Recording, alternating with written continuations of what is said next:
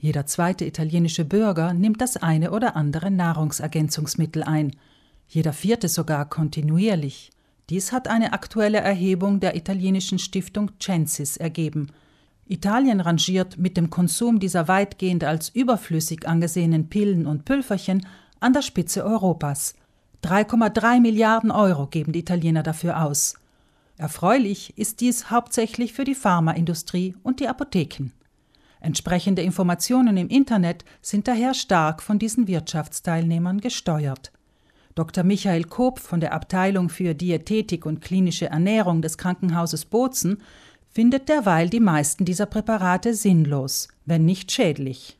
Nahrungsergänzungsmittel, wie der Name schon sagt, sollten eigentlich Substanzen sein, die unsere Nahrung ergänzen, das heißt, die zusätzlich eingenommen werden zur Ernährung, was heute eigentlich bei der Vielzahl der Bevölkerung sehr wenig Sinn macht, da wir durch unsere Ernährung eigentlich, wenn sie ausgewogen ist, alle für uns notwendigen Nährstoffe zu uns nehmen.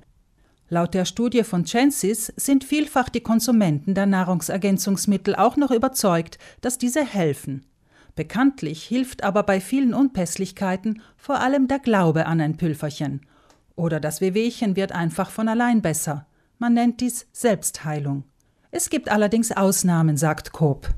In bestimmten Situationen können isolierte Nahrungsergänzungsmittel Sinn machen. Das wäre zum Beispiel bei bestimmten Erkrankungen im Bereich des Magen-Darm-Traktes oder bei einer rein pflanzlichen Ernährung, wie zum Beispiel vegane Ernährung oder in der Schwangerschaft oder bei Sportlern, wo einzelne Nahrungsergänzungsmittel Sinn machen können. Aber wenn jemand eigentlich eine gesunde Person ist, sich ausgewogen ernährt, hat er davon überhaupt keinen zusätzlichen Nutzen. Auch älteren Menschen nützen Nahrungsergänzungsmittel nicht außer sie leiden unter einer Erkrankung, die eine Aufnahme von Lebensmitteln einschränkt. Viel wichtiger sei es Coop zufolge, dass sie gesund und ausgewogen essen.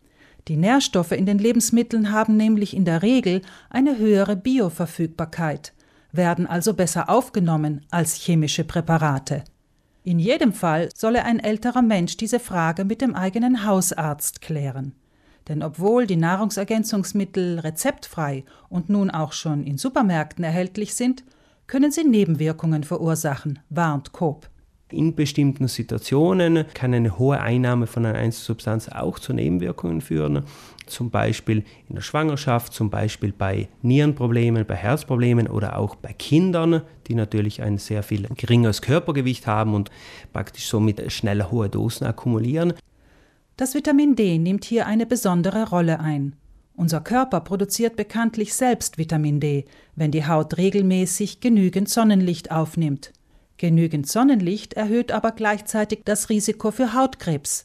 Allerdings, sagt der Ernährungsmediziner, Allerdings haben wir in ganz Mitteleuropa der Großteil der Bevölkerung Vitamin D-Werte im Blut, die unter dem Normalwert liegen, sodass es beim Vitamin D Sinn machen könnte, dieses zu supplementieren. Allerdings auch hier würde ich das nicht einfach blind supplementieren, sondern wenn schon über den Arzt einmal meine Vitamin D-Spiegel bestimmen lassen und somit dann meine eventuell individuelle Dosis einnehmen. So wichtig Vitamin D für den Körper ist, etwa für die Knochen, so schädlich ist eine Überdosierung, vor allem in Kombination mit gewissen Medikamenten. Erst recht, weil der Körper Vitamin D auch eine Zeit lang speichert. Daher gehört die Dosierung in die Hände des Arztes. Zu den Lebensmitteln, die etwa eine Tagesration an Vitamin D liefern, zählen fette Fischarten wie Lachs, Makrele oder Schwertfisch. Zum Vitamin C sagt Koop, Vitamin C ist ein Vitamin, das sehr häufig im Rahmen von Infekten, zum Beispiel jetzt im Winter, Grippe oder grippeähnlichen Infekten eingenommen werden. Allerdings macht es hier sehr wenig Sinn. Wenn schon, wäre das Vitamin C in der Prävention einzunehmen. Dort kann es Sinn machen. Wenn jetzt bereits ein, ein Grippevirus oder ein grippeähnlicher Virus in unserem Körper ist, dann dauert diese Erkrankung genau gleich lange, ob ich das Vitamin C-Präparat einnehme oder nicht einnehme. Auch zur Prävention würde ich eigentlich eher zu einer Prävention mit frischem Obst und frischem Gemüse empfehlen. Äh, frisch gepresster Orangensaft, wie es zum Beispiel in dieser Saison vorkommt. Dort haben wir neben dem Vitamin C auch zahlreiche andere Nährstoffe, die äh, zu unserer Gesundheit beitragen können. Um die Verbreitung von Atemwegsinfekten zu vermeiden, ist, neben einer gesunden Ernährung mit viel Gemüse und etwas Obst, bekanntlich das häufige Händewaschen sehr hilfreich.